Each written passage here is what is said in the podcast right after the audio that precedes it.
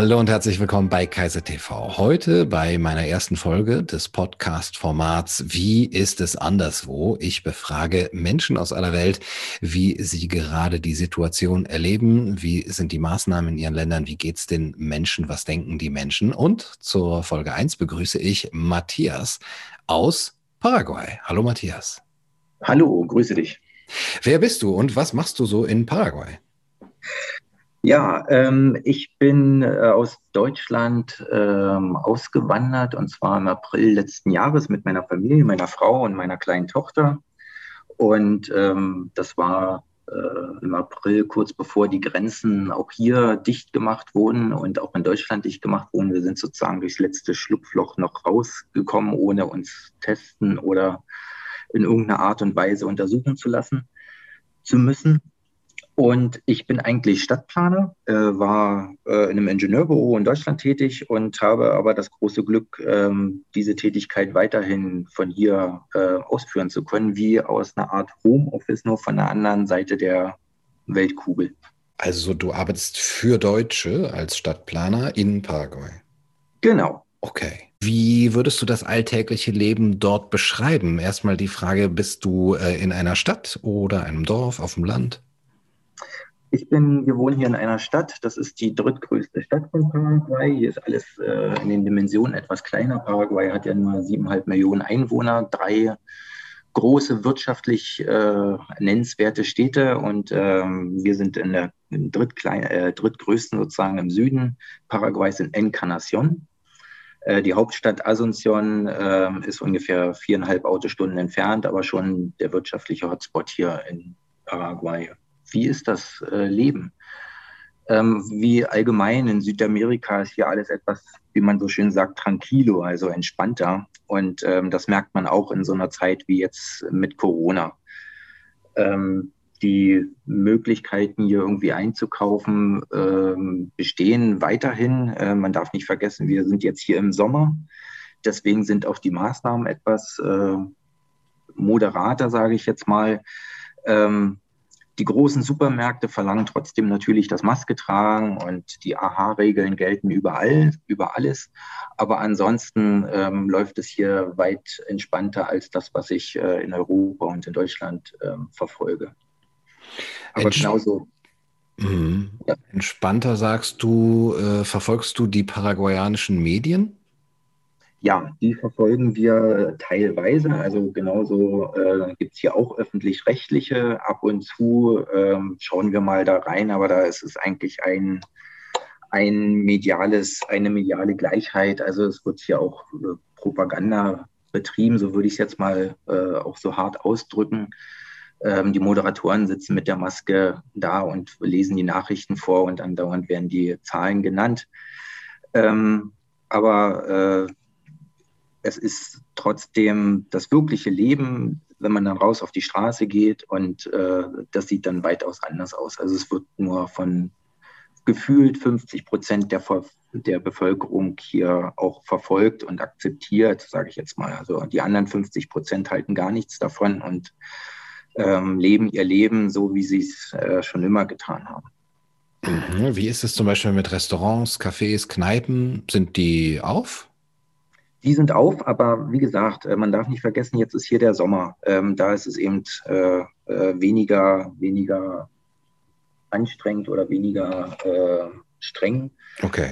Wir warten auf den, wir sind alle gespannt, wie es im Winter wird. Ähm, mhm. Ob dann natürlich wieder die Maßnahmen angezogen werden. Wir können uns noch an den letzten Winter erinnern. Dort war es auch so, auch Lockdown gab es hier, es war alles zu, nur noch, man durfte nur noch Nahrungsmittel einkaufen. Dann gab es ganz komische Regelungen. Nur die mit den Nummernschildern mit der ungeraden Zahl am Ende durften von Montag, Mittwoch und Freitag einkaufen fahren und die mit den geraden Nummern durften dann die anderen Tage fahren. Und ähm, über Land durfte man auch nicht fahren. Es war auch so eine, so eine in Anführungsstrichen, Bewegungsradius äh, wurde eingeengt. Ähm, das war schon auch hier der Fall, aber das war eben im Winter, wo die Zahlen und war es denn auch da so, dass sich 50 Prozent nicht daran gehalten haben oder ist das jetzt erst im Sommer so ein bisschen laxer geworden? Das ist jetzt im Sommer so ein bisschen laxer geworden, aber auch mit der, mit der Zeit. Natürlich hat, war im Winter damals noch April, also Februar, März, April, Corona noch für alle neu, wie bei allen auf der Welt. Und natürlich waren auch hier viele dann erstmal in Anführungsstrichen hörig gewesen.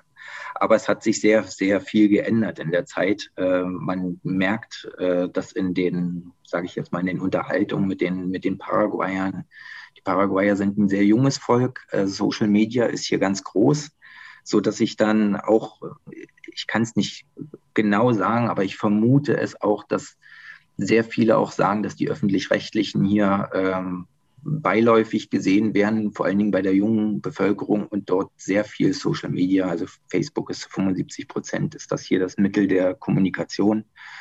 Äh, man bekommt schon mit, dass äh, sehr viele dagegen sind, gegen die Maßnahmen sind, weil das natürlich hier auch ganz andere Auswirkungen hat als in Deutschland. Ja, ähm, welche Auswirkungen wären als erstes zu befürchten? Wen, wen trifft es am meisten dort?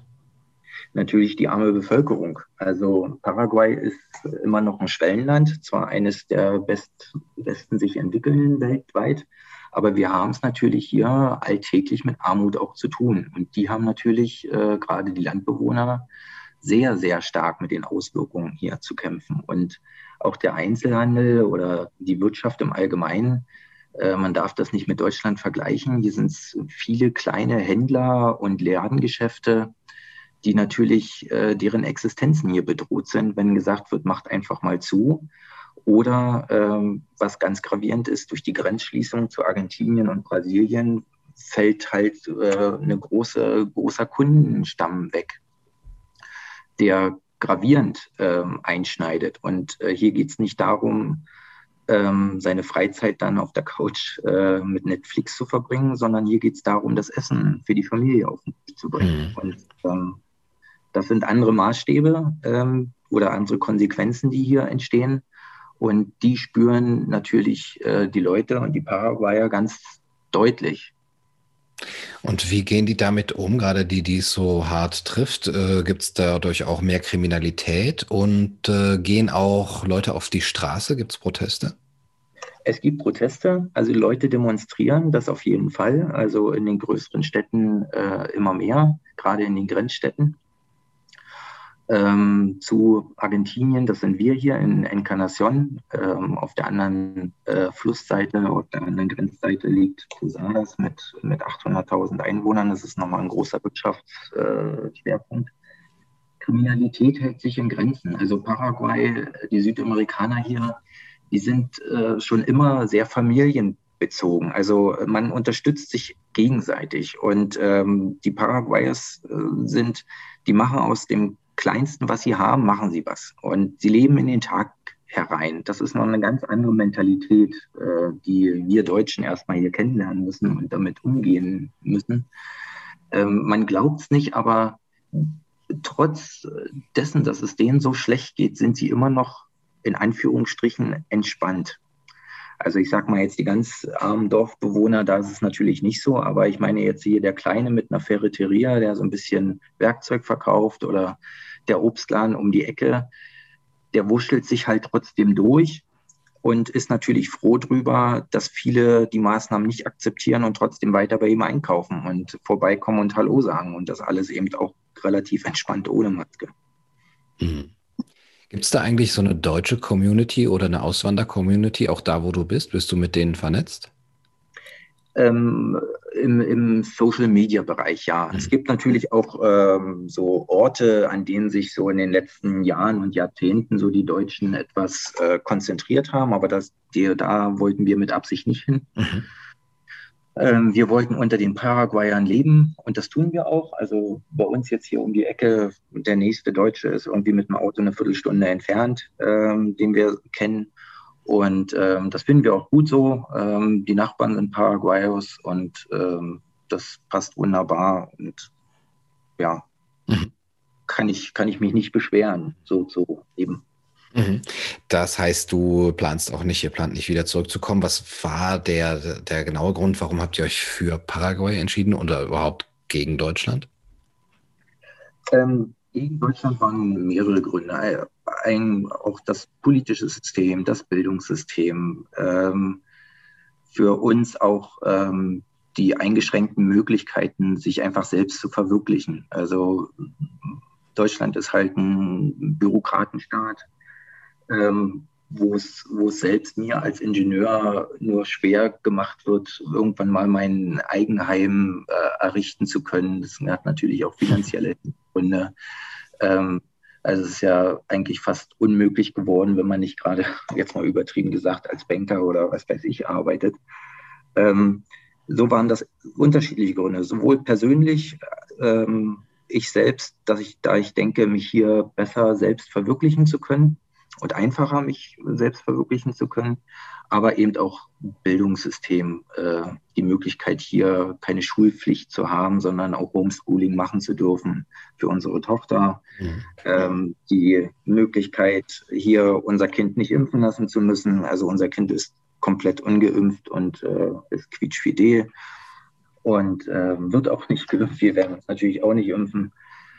Und das waren so die Gründe. Und Corona war damals im April eigentlich der ausschlaggebende Grund, ähm, die Zelte schon sehr viel eher abzubrechen. Wir hatten eigentlich erst geplant, letztes Jahr im Oktober herzukommen. So war das äh, terminiert. Aber als es dann mit Corona losging und äh, die Drohung immer größer wurde, dass die Grenzen zugemacht werden, haben wir dann innerhalb von zwei Wochen so Sachen gepackt und, äh, den nächsten Flieger gesetzt. Oh.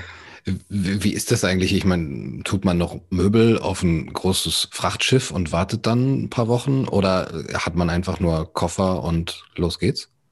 Na, Möbel waren es nicht, aber wir haben halt äh, mehrere Kartons mit den privaten, ja. persönlichen Dingen noch zusammengepackt und die gingen wirklich noch einen Tag vorher in einen Container. Wow. Man kann hier so Zuladung machen, man muss jetzt keinen ganzen Container sozusagen mieten. Mhm. Und der ging einen Tag vorher, gingen die Kartons in den Container und einen Tag später sind, sind wir in Flieger gestiegen. Und dann waren die, und die, der Container war dann zweieinhalb Monate später da. zweieinhalb Monate.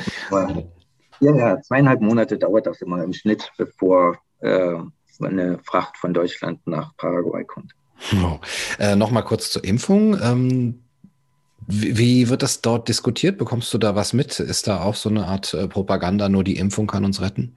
Ja, natürlich. Also die Info ist das Allheilmittel.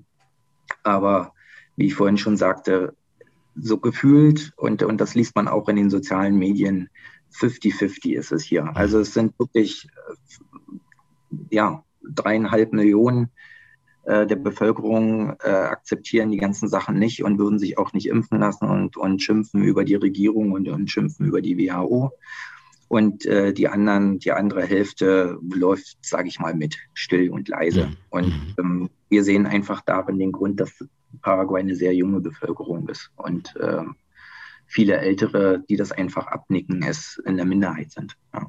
Mhm. Mhm.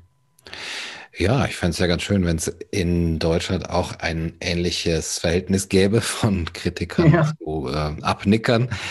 Und äh, ich danke dir für das schöne und sehr informative Gespräch. Ähm, hat mich sehr gefreut und viele Grüße nach Paraguay. Ich wünsche euch viel Erfolg dort unten. Sehr gern, danke. Oder für euch sind wir wahrscheinlich unten jetzt mittlerweile. Ne?